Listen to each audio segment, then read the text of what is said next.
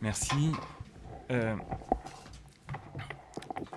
donc, euh, je vais partir d'un sentiment, hein, c'est plus euh, simple pour commencer, un sentiment, donc forcément subjectif, mais que je suppose assez partagé, en tout cas par les organisateurs du colloque, pour qu'il soit légitime d'en faire état. L'État juif a aujourd'hui besoin d'une défense raisonnée.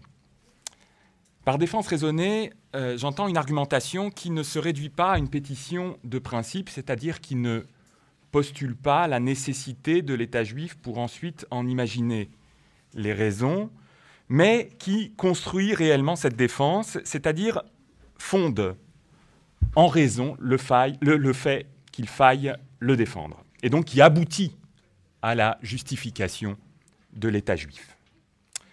Au sens euh, littéral ou euh, logique du terme, dans mon esprit, il s'agit d'une apologie.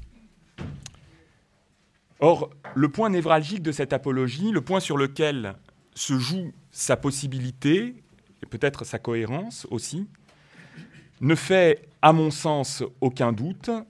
Il tient tout entier dans le lien qui unit l'État juif à l'Europe, prise comme lieu où s'est accomplie l'émancipation sociale et politique. Il faut reprendre donc la question de la nature et de la consistance de ce lien, et euh, il faut la reprendre sur un plan spécifiquement intellectuel, euh, avant, ou tout au moins parallèlement, aux interrogations d'ordre géopolitique. Cette intervention voudrait apporter sur cette question un éclairage particulier concentré sur un point précis, celui de la forme État dans une perspective de philosophie politique. Donc dit plus simplement, je voudrais essayer de cerner l'originalité conceptuelle du mot État dans État juif en la resituant dans le développement de la pensée politique qui fut celle de la fondation des États-nations européens, pris comme des États où il se trouve qu'il y a des Juifs. Que le lien entre l'État juif et l'Europe soit le nerf du problème, on peut aujourd'hui en voir les signes aux différents pôles du champ politique, qu'on se place indifféremment en Israël ou en Europe.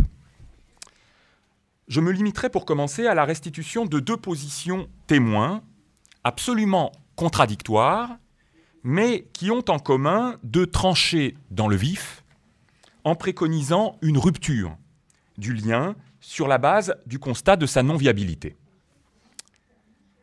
La position dite post-sioniste a, je crois, ici son ressort le plus puissant. Je la résume en quelques mots. Invention européenne, l'État juif doit maintenant revenir sur l'inconséquence qui était au principe de cette invention, ce qui revient à faire de Herzl l'auteur le plus unanimement décrié. L'État juif doit consumer son adjectif qualifiant, tout en poussant à son terme la critique de la forme État qu'il n'avait pas su entreprendre, puisqu'il s'était limité à et fourvoyé dans une transposition hors d'Europe d'une forme européenne.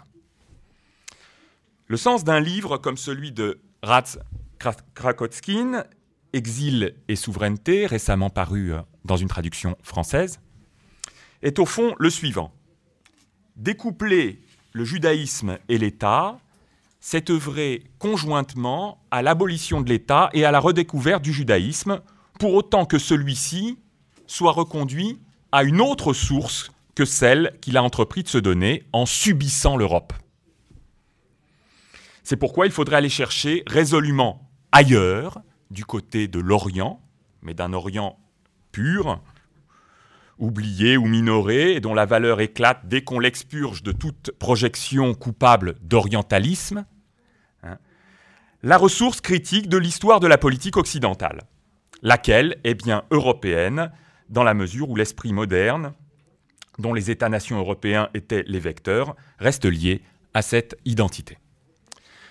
Pour le post-sionisme, il faut donc que l'État juif cesse d'être juif, en ce sens voulu depuis l'Occident, pour commencer à être une autre forme d'État.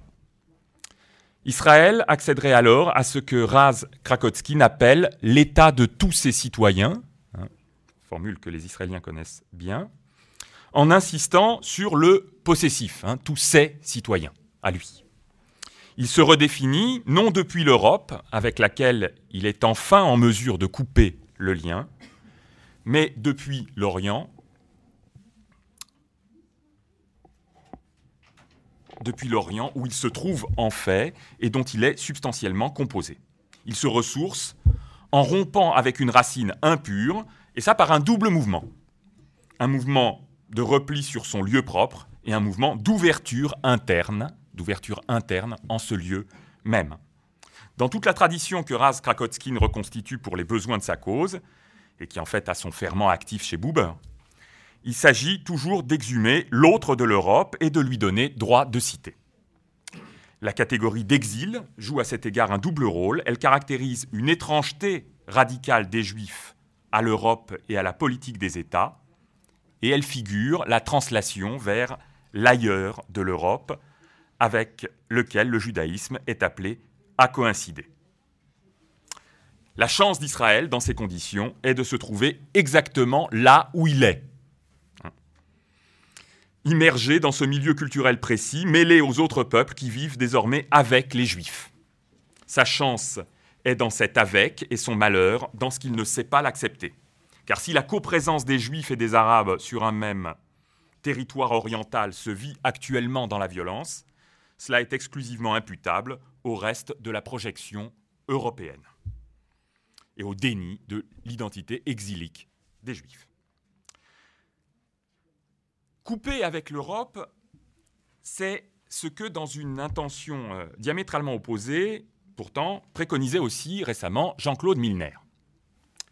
Dans son, donc son livre, paru en 2003 en France, je ne sais pas s'il a été, je crois, non, tu m'as dit qu'il n'a pas été traduit en hébreu. Bon. Euh, donc euh, les penchants criminels de l'Europe démocratique, fit en France l'effet d'un coup de tonnerre dans un climat marqué par une vague que la gauche, niant l'évidence, n'arrivait pas à qualifier d'antisémite. Ce qu'elle était pourtant indéniablement. Le titre du livre était Les penchants criminels de l'Europe démocratique. Et on a souvent manqué, dans les critiques qui lui ont été adressées, de souligner ce que recouvre exactement pour lui l'expression Europe démocratique. Ici, ce n'est pas l'État-nation de facture européenne euh, qui est en ligne de mire, c'est plutôt la société européenne. Le concept de société démocratique que promeut l'Europe de façon toujours plus accusée et qui l'a fait entrer dans une contradiction toujours plus vive avec la présence des Juifs et leur affirmation comme sujet européen. De façon, à mon avis, incomparablement plus lucide que Rad Krakotkin, Milner recompose les fils d'une histoire mêlée, celle des Juifs et de l'Europe histoire qui n'est pas une dénaturation des Juifs, mais plutôt une co-constitution d'une certaine identité juive moderne et de l'Europe. De sorte que l'Europe y apparaît comme pétrie de judaïsme, en même temps que dangereuse et finalement meurtrière pour les Juifs. Je crois que ce n'est pas forcer sa pensée que d'y lire la thèse suivante. À ne plus vouloir, à ne plus pouvoir supporter la dimension juive de sa propre histoire, l'Europe cesse pour toujours d'être un lieu où les Juifs puissent désormais vivre en paix. Le livre se termine par un appel au départ, sans précision sur la destination souhaitable. Hors d'Europe, c'est là l'essentiel, et Israël est hors d'Europe, comme le sont les États-Unis. Quant à savoir si hors d'Europe, Israël se distingue tout de même par le fait d'hériter d'un aspect particulier de l'histoire conjointe des Juifs et de l'Europe, et d'en hériter peut-être dans sa forme même d'État, euh, la question peut à peine affleurer, tant tout ce qui se dessine actuellement en Europe se lit comme un mouvement, au mieux d'indifférence, au pire d'hostilité déclarée à l'égard des Juifs.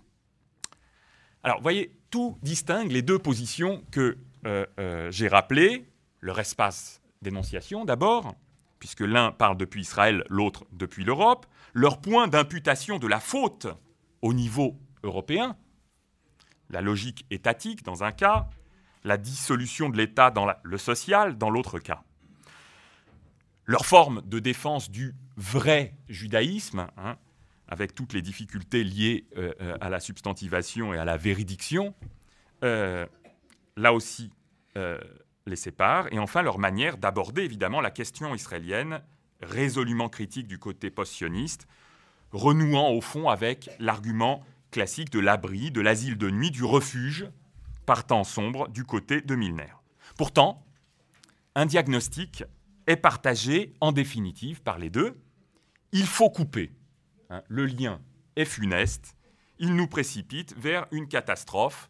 Quel est lieu ici ou là-bas Alors, ce que je vais faire, pour dégager une autre perspective qui va exactement dans l'autre direction que les deux positions témoins que j'ai rappelées, et donc qui s'ordonne, qui s'ordonne à une clarification de ce en quoi peut, voire doit, et dans mon esprit c'est doit, consister ce lien, je crois que le travail de philosophie politique est complètement à faire. Il est évidemment trop imposant pour ce bref euh, exposé. Euh, il s'agira donc seulement d'indiquer un pas qu'il conviendrait de faire dans ce sens. Alors pour cela, je m'appuierai sur un texte qui m'a euh, fasciné ces derniers temps, donc, qui précède d'un bon demi-siècle la formulation du sionisme politique. Ce texte, c'est celui que Michael Gretz, l'historien euh, allemand, Suisse. Suisse, Michael alors il faut dire peut-être, Michael Gretz. Israélien. Israélien. Maintenant. Alors ce texte que Gretz, donc le Gretz, pas l'ancien, hein, le, le nouveau, a placé au cœur de son histoire de l'émancipation des Juifs de France. Il s'agit d'un livre, du livre de Joseph Salvador, La loi de Moïse de 1822, repris et augmenté considérablement en 1828 sous le titre Histoire des institutions de Moïse et du peuple hébreu. Le récit de Gretz, c'est un très beau livre, le livre de Gretz, donc j'ai un peu de, difficulté à en résumer le ressort euh, théorique, mais je vais quand même essayer de le faire parce que c'est très important pour moi. Le, récit de Gretz euh, repose sur la bipolarité entre le centre et la périphérie, les juifs du centre et les juifs de la périphérie, pour tracer une sorte de portrait type du juif de l'émancipation. Il s'agit donc de déplacer la perspective institutionnelle qui prend pour fil conducteur le judaïsme consistorial, donc en une figure qui a par conséquent dans l'État français sa justification et son garant, pour s'intéresser à des acteurs sociaux décentrés, des hommes isolés, décrochés de collectifs d'appartenance religieux identifiables par l'État. Il s'agit donc d'hommes et de femmes qui, épousant la dynamique de l'émancipation plus encore que les juifs du centre, notamment euh, en ce qui concerne l'implication individualisante euh, de cette dynamique, n'ayant qu'un lien superficiel à la vie juive, très superficiel, hein, et euh, se séparant d'une adhésion à la RIC, hein, entreprennent cependant de dire quelque chose affirmativement du judaïsme. Par là, ils fournissent une sorte de ressource d'identité nouvelle sur un plan à la fois politique et social. Alors c'est le cas exemplaire de Salvador, de mère catholique, de père Maran, ce qui accentue évidemment son décentrement. Il est l'auteur d'une œuvre étonnante, située dans l'orbite euh, du saint-simonisme, et donc à la racine de ce qu'on va appeler le socialisme. Alors, qu'est-ce qu'elle a d'étonnant? Ce n'est pas seulement qu'elle lie étroitement identité politique moderne et identité juive, en fait, elle fait un pas de plus auquel il est difficile de trouver un équivalent aussi clair. Elle fait du judaïsme, en la personne du législateur Moïse, un opérateur d'accomplissement du projet moderne lui-même. En démontrant l'actualité radicale, inouïe de la législation de Moïse, euh, on atteste de la nécessité, il s'agit d'attester de la nécessité de la présence des Juifs comme Juifs dans ce que Salvador appelle le dénouement de l'histoire politique qui est celle de l'humanité. La thèse du livre est que la constitution de l'État démocratique, non seulement au niveau du droit public, mais aussi au plan civil, pénal, administratif, a été conceptualisée d'emblée par Moïse, législateur de génie, de telle sorte que la modernité européenne est vouée à le retrouver, ce en quoi elle n'est pas encore parvenue. Les Juifs, rendus à la vérité de l'enseignement mosaïque, non seulement peuvent trouver une place dans l'Europe moderne, mais doivent en constituer les plus forts piliers. Leur place est en fait une place absolument centrale, mais elle l'est dans la mesure où ils sont juifs, où ils restent juifs, rappelant la loi, Moïse, la, loi mosaïque dans chacun de leurs jugements et de leurs actes. Alors mon but est de faire ressortir quelques points théoriques de ce texte de 1828. Mais d'abord, évidemment, il faut que je me justifie. Euh, qu'est-ce qui, euh, à l'intérieur de ce texte, pour s'en tenir strictement à son contenu, euh, peut justifier qu'on s'y réfère pour approcher la question du sionisme? Bien, c'est simplement parce qu'il contient un passage très explicite qui est bien expressément sioniste ou proto-sioniste, même si ce qui a permis à Salvador de l'écrire demande qu'on le lise de près. Je vous lis le passage en question, c'est une citation de Salvador. Si Moïse mérite de passer pour le principal père de la législation écrite et de la politique, si la loi renferme les bases éternelles du droit public, des besoins et des devoirs de l'homme, pourquoi n'arriverait-il pas, n'arriverait-il pas un jour, lorsque le flambeau de la raison aura porté la lumière à tous les esprits et disposé toutes les âmes à des sentiments généreux, lorsque tous les événements seront pesés dans la sagesse des nations, et qu'au lieu de viser la monarchie universelle, on ne songera plus qu'à la grande fédération des peuples, pourquoi, dis-je, n'arriverait-il pas un jour que cette assemblée puissante, donc l'Assemblée des nations, parla ainsi? Enfants d'Israël, que nous avons si longtemps opprimés et calomniés, nous vous offrons avec joie le coin de terre habité par vos ancêtres. Qu'ils accourent, ceux d'entre vous à qui cela serait précieux encore de fertiliser le sol, devenu stérile sous les pas des fils du croissant. Rebâtissez le temple de Jéhovah. On dit, Jéhovah, hein, dans le texte, c'est Jéhovah. C'est l'époque. Hein.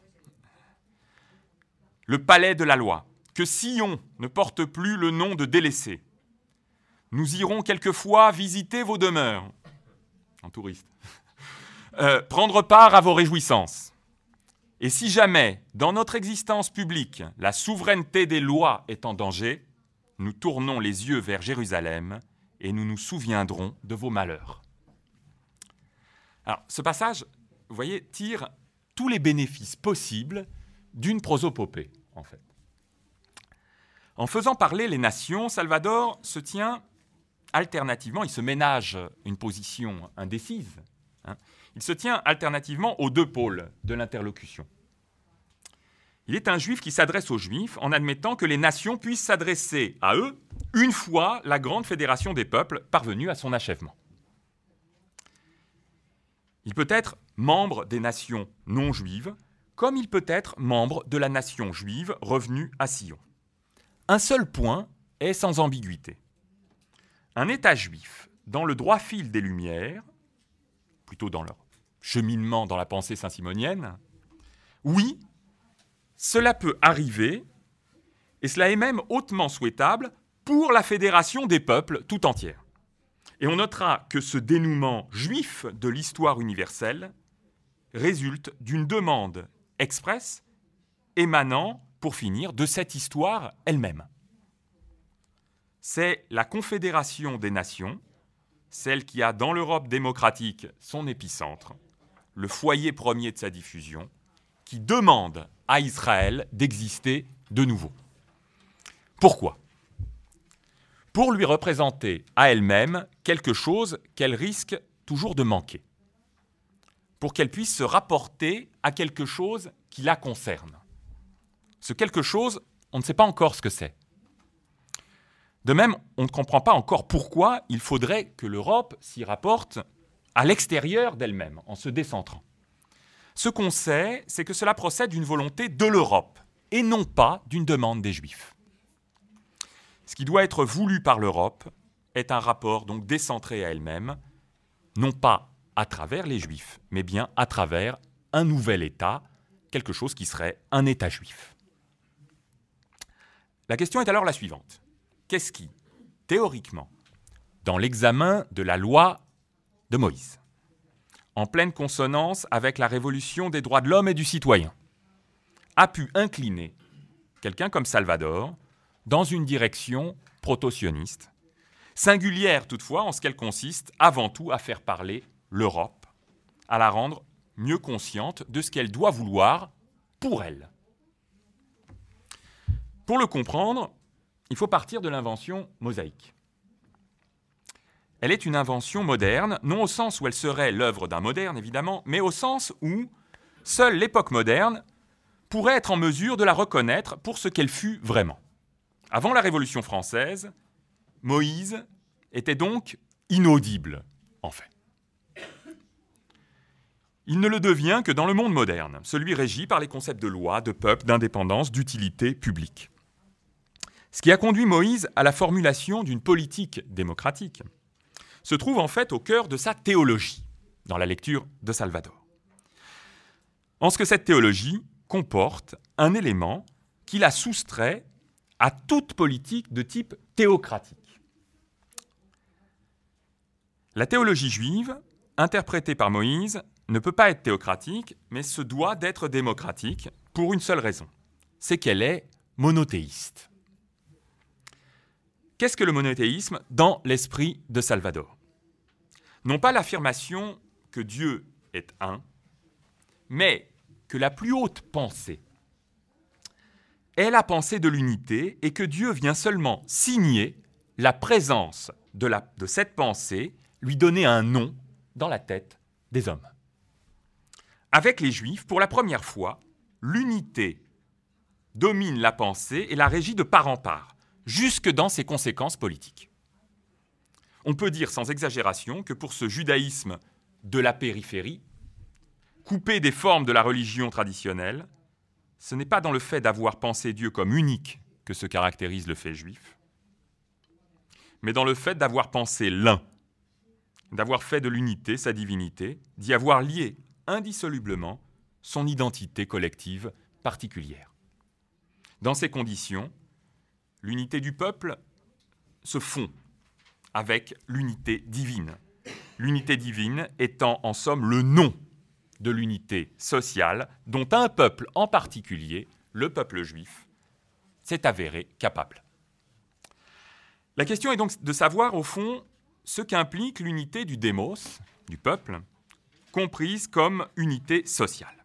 En somme, Salvador redonne, et ne fait que redonner, son plein écho à la fameuse question que Rousseau adressait sur le mode de l'objection aux théories classiques du droit naturel.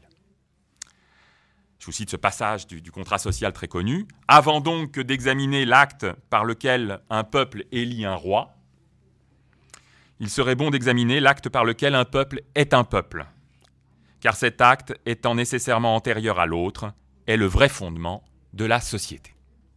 Cet acte, on le sait, dans Rousseau, c'est le contrat lui-même, précisément comme contrat social. La question de la souveraineté y est reconduite, que Rousseau parvient à poser comme souveraineté du peuple. Ce qui revient, soulignons-le, à faire de la question de la souveraineté une question d'unité sociale et non d'unification du point de vue d'un pouvoir politique en surplomb, distinct de la société qu'il réunit sous sa coupe. Pourtant, euh, c'est aussi en, contrepoint de ce contrat social rousseauiste que l'argument de l'unité du peuple juif, de la façon dont il s'unifie, se trouvera inscrit dans le texte fondateur du sionisme politique, l'État juif de Herzl.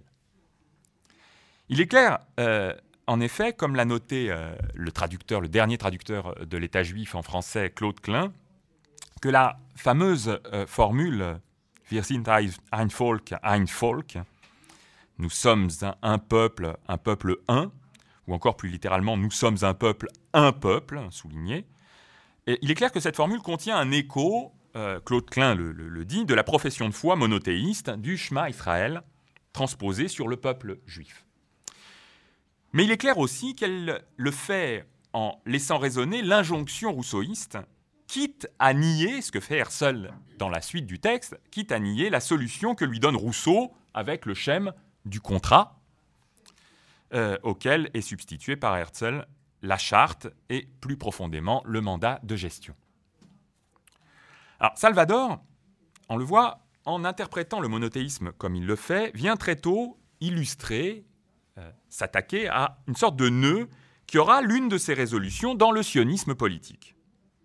Les Juifs sont le premier peuple à avoir pensé la politique socialement, conformément à ce que le rousseauisme viendra découvrir à l'époque moderne et que la Révolution française viendra réaliser dans les faits.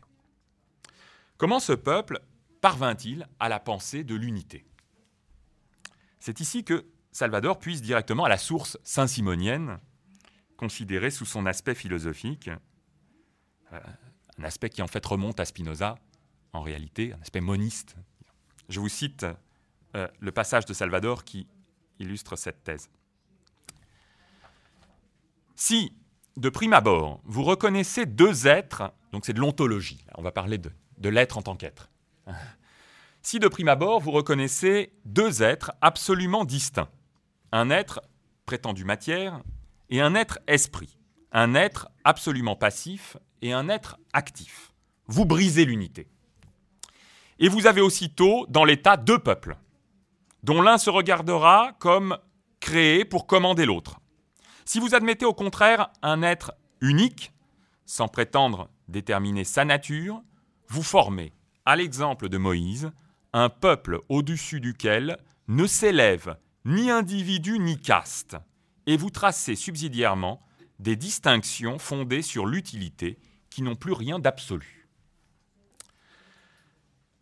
De cette citation, je voudrais tirer deux arguments euh, qui sont présents dans le texte. D'une part, la récusation d'un dualisme ontologique, esprit-matière, avec lequel Moïse euh, fut aux prises dans son opposition à la théocratie égyptienne. En fait, c'est de l'Égypte qu'il est question ici. Sortir d'Égypte et affirmer l'unité de l'être sont donc un seul et même acte. Et la théocratie égyptienne serait dans cette mesure la matrice de tous les gouvernements inégalitaires, avec leur structure de commandement la séparation du pouvoir et du peuple, de l'État et de la société. Bon.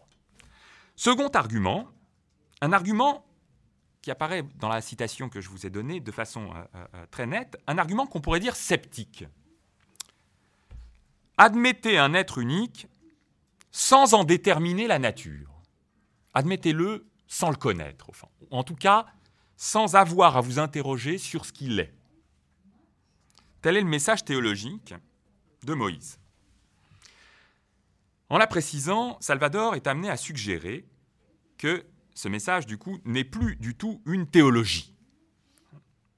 Au fond, la phrase Jéhovah est votre Dieu n'a son sens que dans la suite, hein, l'affirmation de l'unité.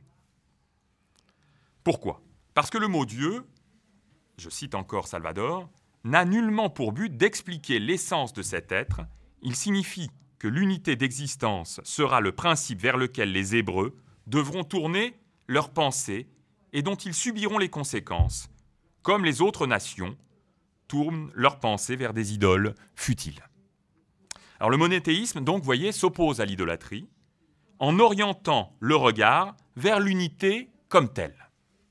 Mais en faisant cela, il emporte avec lui une sorte de désactivation il désactive l'interrogation sur la nature de ce qui est.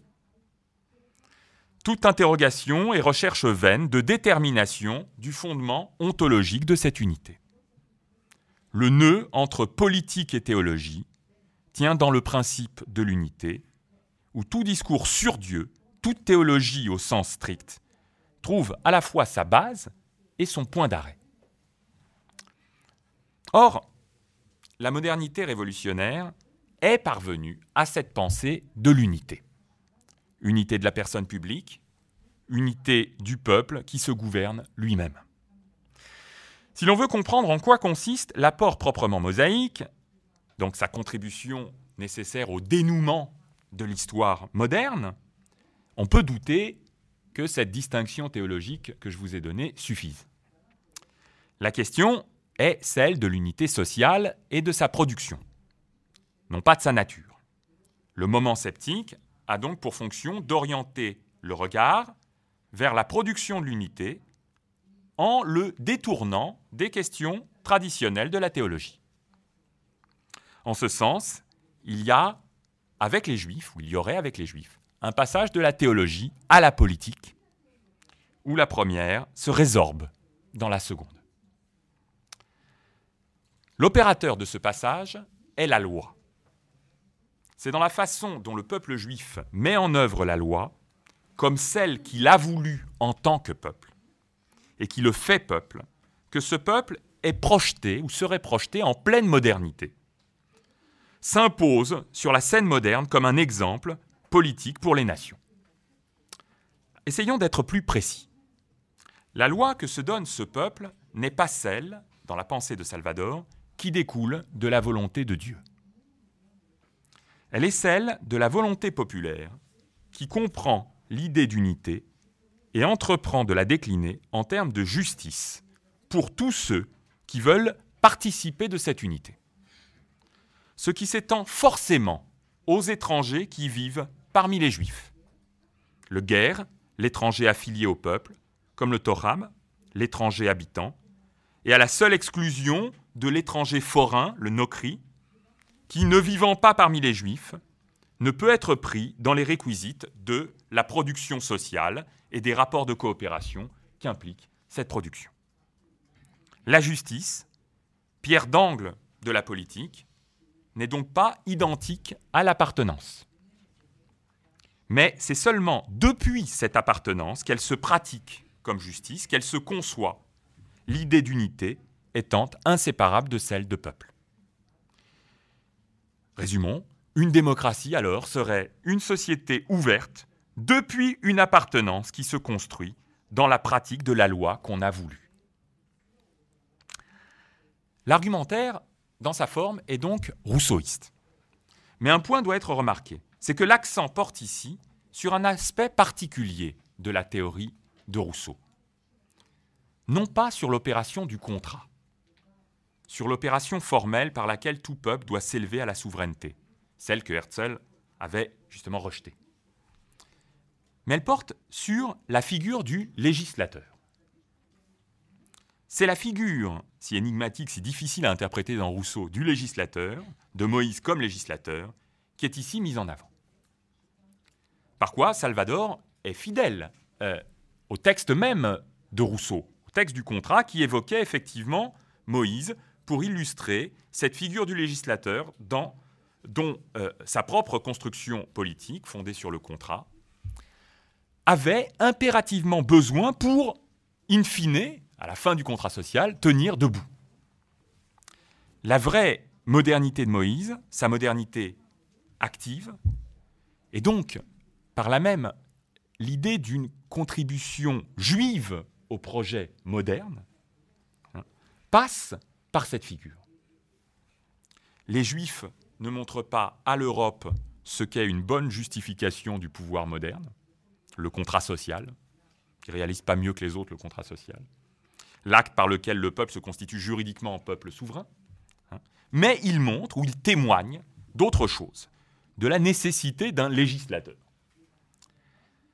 d'un rapport à la loi qui passe par ce mode particulier de donation de la loi. Alors qu'est-ce que cela signifie?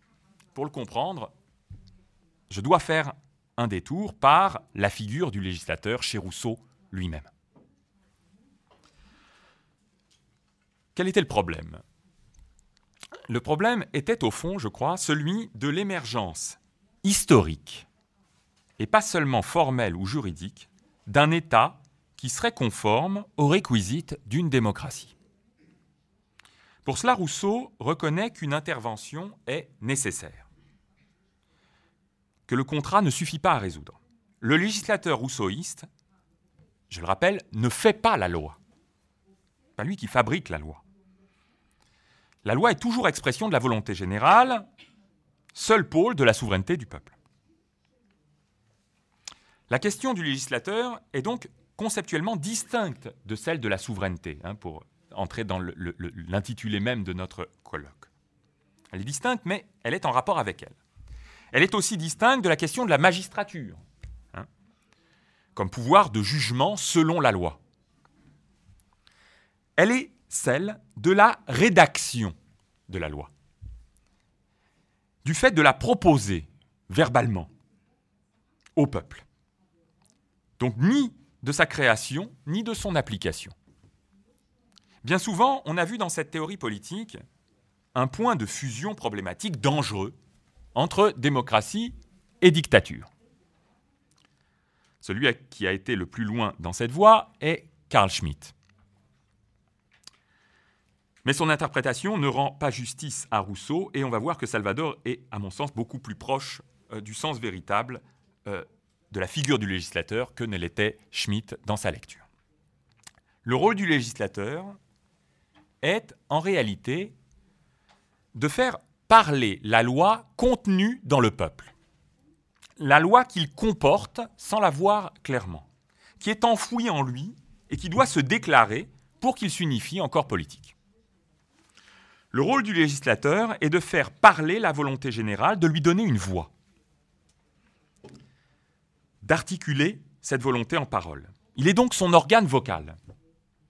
Bref, ce que néglige complètement la lecture schmittienne, toutes les lectures qui y sont rattachées, c'est ce que j'appellerais le caractère sociologique de cette fonction de mise en discours, de rédaction, de déclaration de la loi.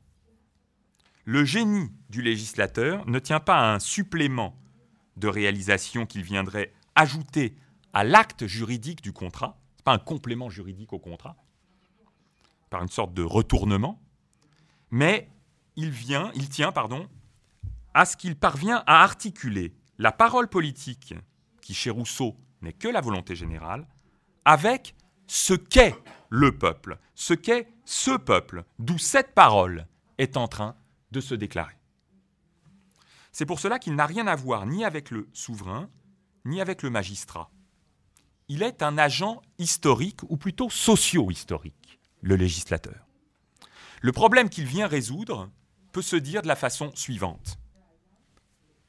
Étant donné l'histoire d'un certain peuple, les opinions, les mœurs qui le caractérisent, son esprit social, la forme particulière qui prennent les rapports sociaux, il s'agit de faire émerger ce que doit être la loi politique conforme à cet état de fait à cette particularité historique concrète qu'est le peuple. Il s'agit de donner une consistance, forcément concrète et située, à la volonté générale de tel peuple, en particulier à l'exclusion de tout autre. Pour cela, le législateur ne dispose, c'est la, beauté de cette figure, il ne dispose d'aucune autorité légale. Il a beaucoup de force, dit Rousseau, une force surhumaine, mais une autorité qui n'est rien. Encore une fois, il n'est ni magistrat ni souverain. Simplement, il fait aimer les lois en les formulant, et pour cela, il les formule comme une parole divine. Trompe-t-il alors le peuple? Va-t-il chercher du côté de la croyance une autorité qui ne lui vient pas de la Constitution? Est-il, pour faire bref, un nouveau prêtre, un agent idéologique? Ce point est fondamental aussi bien pour Rousseau que pour Salvador. Salvador sait bien que c'est dans le chapitre conclusif du contrat social, celui donc consacré à la religion civile, que se trouve l'éloge de Moïse. La religion civile est patriotisme. Elle lie un peuple à un Dieu comme à une puissance tutélaire. Dans sa forme stricte, la religion civile est donc païenne et non monothéiste. Et pourtant, pour Rousseau, elle, correspond encore à quelque chose du moment mosaïque. Seul le christianisme, introduisant à la religion de l'homme et parlant à l'humanité entière d'une même voix, tourne le dos à la religion civile. C'est pourquoi pour Rousseau, il est politiquement désastreux. La société juive, en dépit de son ouverture à l'étranger affilié et à l'étranger résident, est une société identifiée avec le peuple. Sa nouveauté par rapport aux autres religions civiles est seulement d'avoir conjoint obéissance à Dieu et obéissance aux lois qui assurent l'unité du peuple. Encore une fois, le monothéisme est théorie de l'unité avant d'être ou pour être une sorte de théologie. Je cite ici Salvador. Le trait qui distingue Moïse de tout autre législateur est que, pour rester fidèle à Jéhovah, pour lui plaire, il suffit de faire ce qui est humainement juste et droit, et tout ce que le besoin national réclame impérieusement. Alors, on obtient en récompense l'indépendance, la force et l'abondance publique, la paix de l'État, celle des familles, une nombreuse postérité, et rien de plus. Pas de salut dans l'autre monde. Souligner la correspondance entre ce qui est humainement juste et droit, le droit de tout homme à la justice et le devoir de tout homme d'agir avec justice. Souligner donc la correspondance de ce qui est humainement juste et droit et le besoin national, c'est rester fidèle à Rousseau et à la thèse qu'il n'y a de contrat social qu'adossé à une appartenance à la société du contrat, prise dans sa particularité. Bref, c'est rester fidèle à Rousseau quant à la thèse qu'il n'y a pas de contrat social de l'humanité.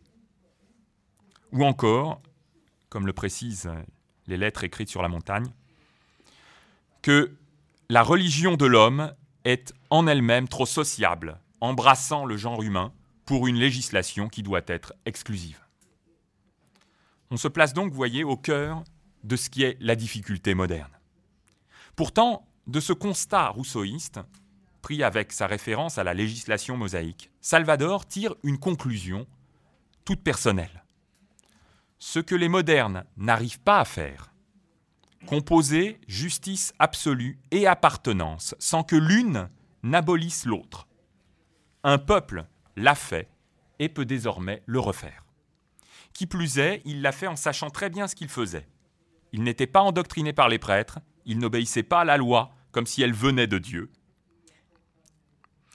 Il obéissait à la loi qui venait de lui comme si il obéissait à Dieu. Encore une fois, parce qu'unité sociale et divinité étaient pour lui deux idées réversibles qui se convertissaient immédiatement l'une dans l'autre. C'était sa manière, la seule conséquente au demeurant, d'être monothéiste. Alors, voilà pourquoi, donc je vais conclure, voilà pourquoi Salvador pouvait dire que les peuples eux-mêmes ont tout intérêt à être sionistes. À vouloir la renaissance politique d'Israël. C'est qu'Israël les tire d'une difficulté idéologique de moderne. Il dénoue un mauvais nœud dans lequel on s'est engagé depuis la Révolution et que Rousseau avait parfaitement pressenti en déclarant incompatible religion du citoyen et religion de l'homme. Et en retravaillant ce personnage limite du législateur comme un complément nécessaire de sa propre doctrine, comme un point d'inscription sociale et historique du contrat social, c'est-à-dire de la forme juridique de la démocratie des modernes. Arrivé à ce point, le juif de la périphérie, hein, celui qui veut l'égalité et la liberté pour tous, quel que soit l'état où il vit, ce juif-là envisage le sionisme comme une garantie nécessaire pour l'Europe. Quelle est alors la consistance de cet Israël visé, voulu par l'Europe démocratique? Et surtout, pourquoi faut-il que cette exigence de l'Europe trouve nécessairement un ancrage hors d'Europe? On voit bien ce qui, dans cette conception, constitue la réalité d'Israël.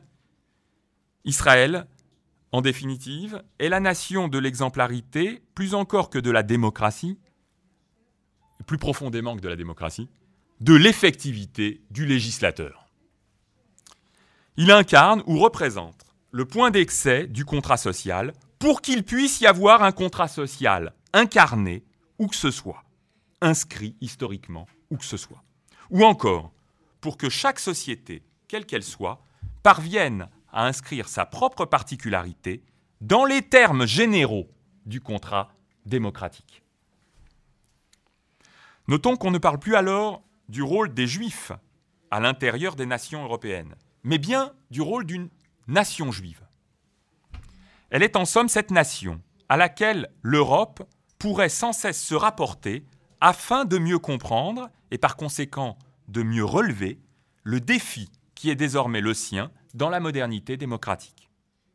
Faire qu'un peuple puisse se donner des lois qui soient vraiment les siennes, correspondant à ce que Rousseau appelait son esprit social. Israël incarne donc exemplairement quelque chose de l'Europe, mais extérieur à l'Europe. Plus exactement, quelque chose dont l'extériorité à l'Europe se conçoit depuis l'Europe. Sa fonction est en fait celle d'un garde-fou.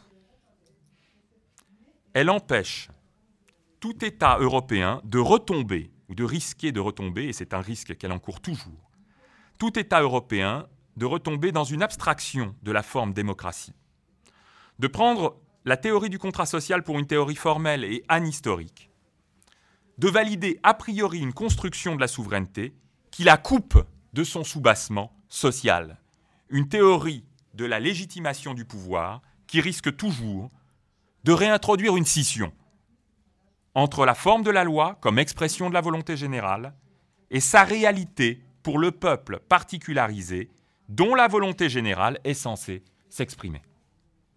Au fond, c'est cette scission toujours menaçante que la théorie du législateur chez Rousseau cherchait à conjurer. Salvador l'a compris, et c'est ce qui l'a poussé à imaginer le sionisme, un certain sionisme, intrinsèquement européen dans son intention, mais qui ne peut pas être européen dans sa réalisation, puisque l'Europe elle-même doit admettre l'extériorité du législateur dont elle a besoin pour faire entendre la volonté générale que chacun des États qui la composent cherche à faire émerger. Citons pour finir un passage qui, de façon très inattendue, fait poindre le projet sioniste à l'intérieur de l'autre projet politique, de ce que Gretz appelle euh, les Juifs de la périphérie, le projet qui était en train de s'illustrer avec les expéditions saint-simoniennes en Égypte. Je cite, Une longue barbarie a dominé depuis ces contrées. Quel sera leur avenir? Les oscillations des peuples continuent. L'impulsion générale vers l'Occident semble terminée. Tous les yeux se reportent déjà vers le berceau de l'humanité. Et l'importance politique de Jérusalem et du pays d'Israël ne peut manquer de renaître dès que la civilisation unira l'Asie à l'Europe, dès que le génie de l'homme sera parvenu à creuser l'isthme de Suez pour mêler les eaux de l'océan à celles de la Méditerranée et pour éviter aux relations commerciales de l'Orient l'immense circuit du cap de Bonaventure. Une manière, en somme, de composer intensification des relations internationales et leçon de théorie politique. Voilà, je vous remercie.